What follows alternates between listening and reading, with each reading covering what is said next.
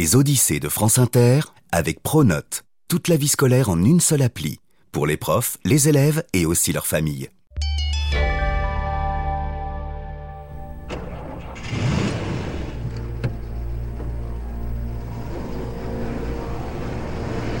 En 1940, la France perd la guerre contre l'Allemagne nazie.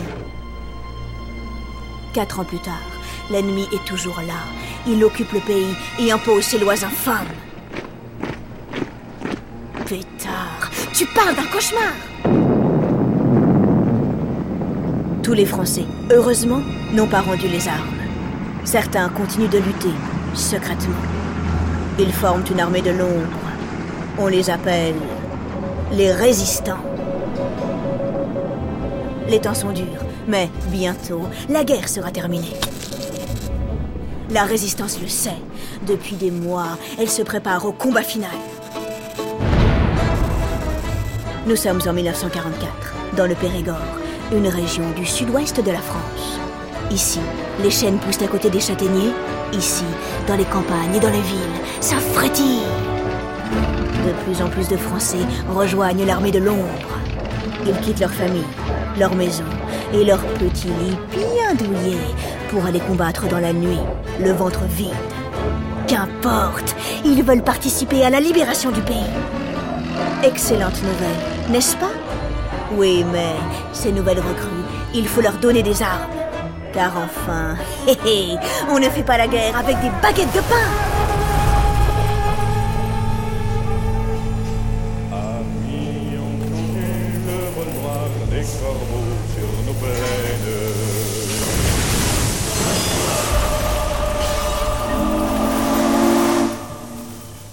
La résistance a besoin d'argent, de flouze, de mailles, de pépettes.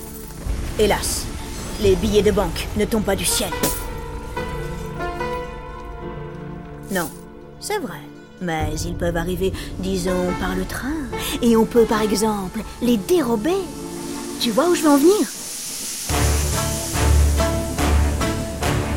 Le 26 juillet 1944, à 18h, le train 1709 quitte la ville de Périgueux, direction Bordeaux. Il transporte 150 sacs de billets de la Banque de France, tout frais tout chaud, plus de 2 milliards d'anciens francs, soit l'équivalent de 450 millions d'euros. Oh, oh, oh, un sacré pactole, n'est-ce pas? Ce train sera vide lorsqu'il atteindra sa destination. Aux environs de 19h, dans la petite gare de Neuvik-sur-Lyre, tout le pactole sera dérobé, ni vu ni connu, par la résistance. Une somme astronomique qui s'évapore dans la nature, c'est bien plus qu'un vol à armée. C'est le casse du siècle. Comment l'armée de l'ombre a réussi l'un des plus gros braquages de tous les temps? La réponse dans cette odyssée.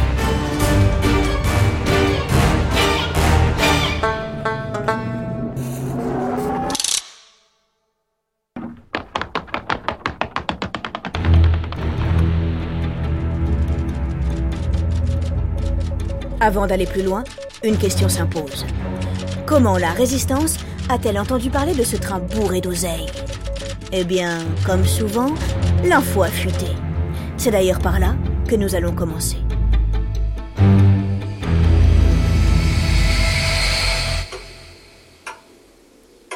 Dans le bureau du préfet Eugène Callard, les rideaux sont verts.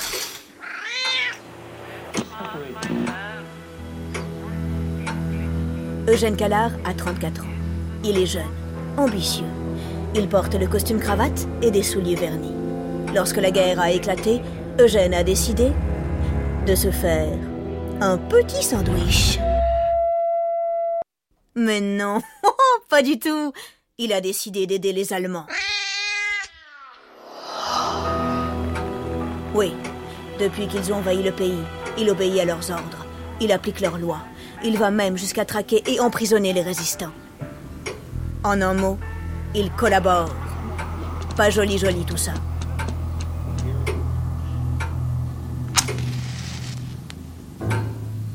C'est la nuit du 24 juillet. Eugène tire une bouffée sur sa cigarette. Il réfléchit dans la pénombre. Son visage, éclairé par un rayon de lune, est pâle à en frémir. Est inquiet. Le vent est en train de tourner. Les Allemands vont perdre la guerre. J'ai peut-être pas choisi le bon camp, en fin de compte. Le préfet a des regrets. Il aimerait faire marche arrière, se racheter une conscience, mais c'est trop tard. À moins que... Et s'il arrivait par exemple à aider la résistance? Oui, ah, ça pourrait marcher, mais vu ses actions passées, il a intérêt à frapper un grand coup. La seule solution Leur donner une info du tonnerre, un tuyau spectaculaire. Mais lequel? Ah, mais oui Eugène enfile son imperméable. Il saute dans sa voiture, il roule.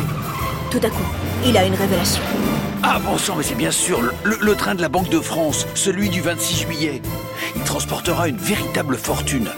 Voilà qui pourrait intéresser la résistance et ça redorerait mon image. Ah oui, c'est vrai que c'est un tuyau d'enfer Maintenant, voyons, voyons, euh, comment transmettre cette information à l'armée secrète?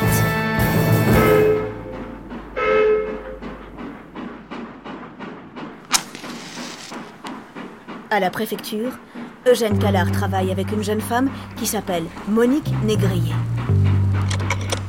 Monique connaît bien les combattants de l'ombre de sa région. Elle accepte de jouer les intermédiaires. Bien joué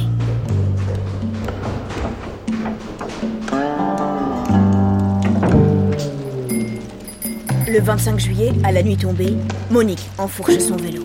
Elle pédale à toute vitesse. Il n'y a pas une seule seconde à perdre. Elle le sait. Enfin, elle arrive devant le domicile d'André Gaucher, l'un des chefs de l'armée secrète du Périgord. D'entrée, elle lui raconte toute l'affaire. André Gaucher court immédiatement en informer ses camarades. Ce soir-là, par chance, tous sont réunis dans une vieille ferme abandonnée. Dans le clan des résistants, la nouvelle est accueillie avec joie et beaucoup d'excitation. Vous avez entendu, les gars? Un magot comme celui-là, il ne faut pas qu'il nous échappe Non, en effet, Glisse alors Raoul Christophe, un autre officier de l'armée secrète. mais aucun problème. Nous serons prêts. Prêt Euh... oh, c'est un peu ambitieux, non? Le train arrive dans 24 heures. Une opération comme celle-ci demande une sacrée organisation et surtout beaucoup d'hommes. Il en faut des bras pour décharger 150 sacs de billets. Sans compter que le train sera sûrement protégé par une tripotée de soldats armés.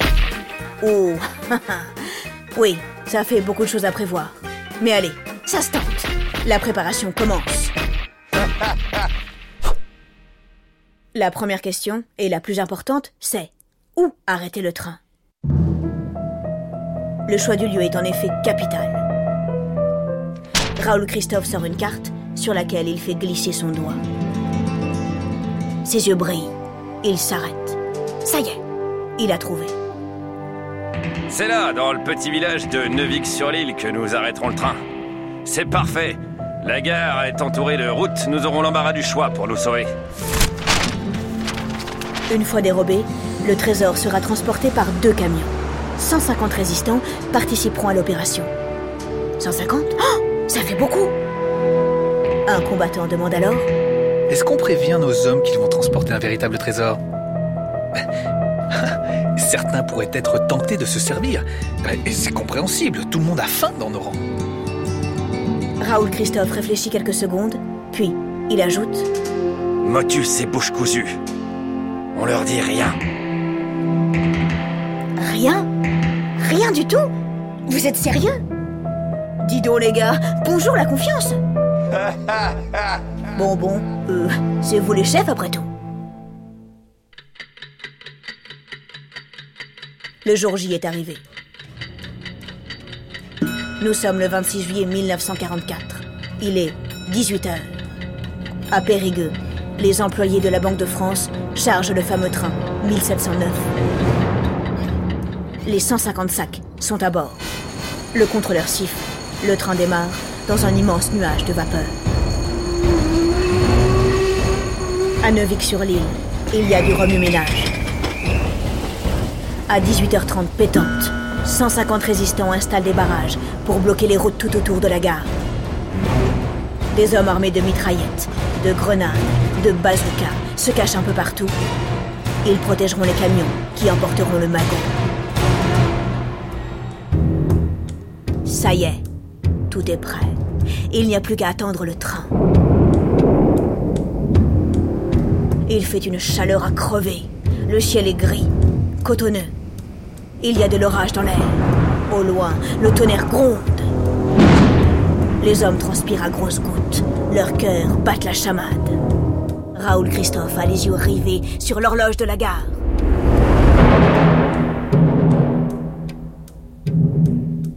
Bon sang Mais où est-il ce train?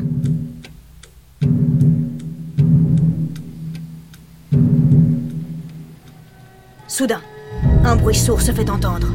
Puis, un nuage de fumée apparaît à l'horizon, il se rapproche. Youpi C'est la locomotive Tous les hommes sont à leur poste. Le train vient de s'arrêter. Yahoo L'opération commence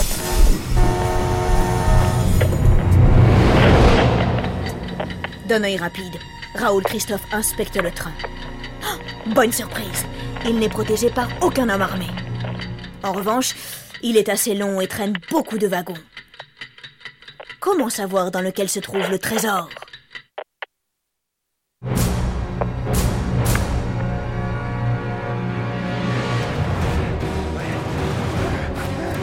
Vite, les résistants courent, ils ouvrent les portes. Mais pétard, le temps presse Les soldats allemands peuvent débarquer d'un instant à l'autre, et alors, bonjour la cata Heureusement, le conducteur les a reconnus. Il décide de leur donner un petit coup de pouce. Il leur indique, l'œil plein de malice. Fourgon de tête Ok, c'est donc là que se trouve le pactole. On ouvre. À l'intérieur, quatre inspecteurs de la Banque de France se lèvent. Comment vont-ils réagir? Hein? Ouf Ils sourient. Eux aussi ont compris qui sont les hommes en face d'eux. Ils décident de laisser faire. Après tout, mais oui C'est pour la bonne cause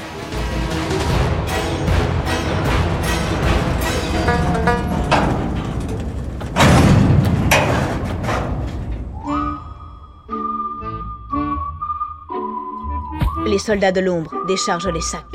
Au bout de 30 minutes, tout est embarqué dans les deux camions. L'opération s'est déroulée comme sur des roulettes. Aucun coup de fusil n'a été tiré.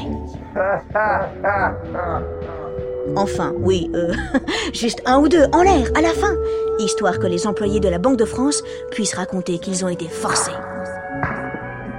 Bravo Ça, c'est du braquage élégant et de grande qualité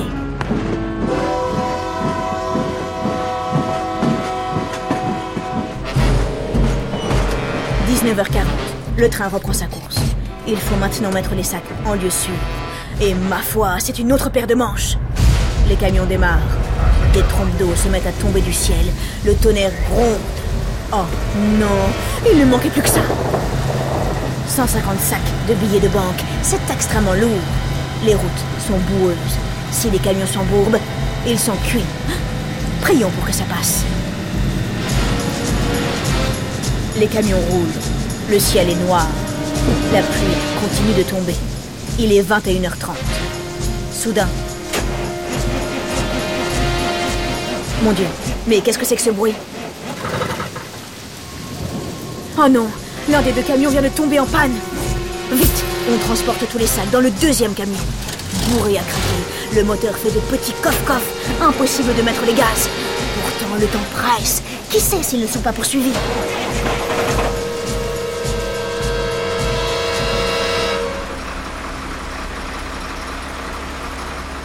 15 minutes plus tard, dans les bois, les roues s'enfoncent dans la terre trempée. Plus possible d'avancer.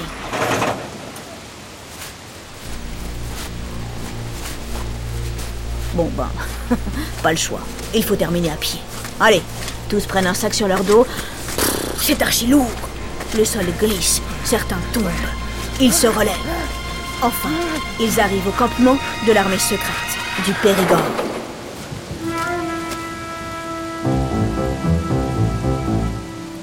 Raoul Christophe compte tous les sacs. 150. Aucun n'a été perdu ni dérobé. Soulagé, il s'adresse alors à tous les hommes qui ont participé à cette folle opération. Messieurs, vous avez certainement deviné que vous venez de transporter des billets de banque. Ensemble, nous venons de dérober un véritable trésor. Soyez fiers de vous. Cet argent servira à combattre notre ennemi. Il nous aidera à gagner la guerre. Les hommes se regardent, émerveillés. Ils n'en croient pas leurs oreilles. Après ça, l'argent a été dispersé dans plusieurs cachettes. Il a aidé divers groupes de résistants et aussi des journaux et des partis politiques après la guerre. Quelques sacs, paraît-il, se seraient perdus en cours de route. Oh, oh, oh, c'est bien dommage, mais ce n'est pas la faute des 150 hommes de la résistance du Périgord qui, en quelques heures, pour aider leur pays, ont réussi. Le casse du siècle.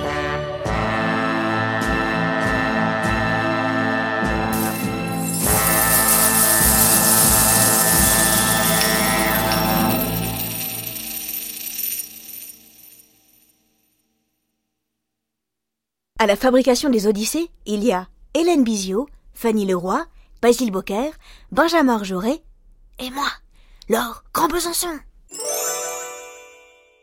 Les Odyssées est un podcast original de France Inter.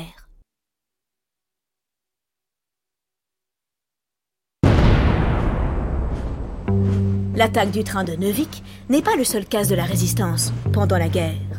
D'autres actions ont été menées pour récupérer quelques piécettes.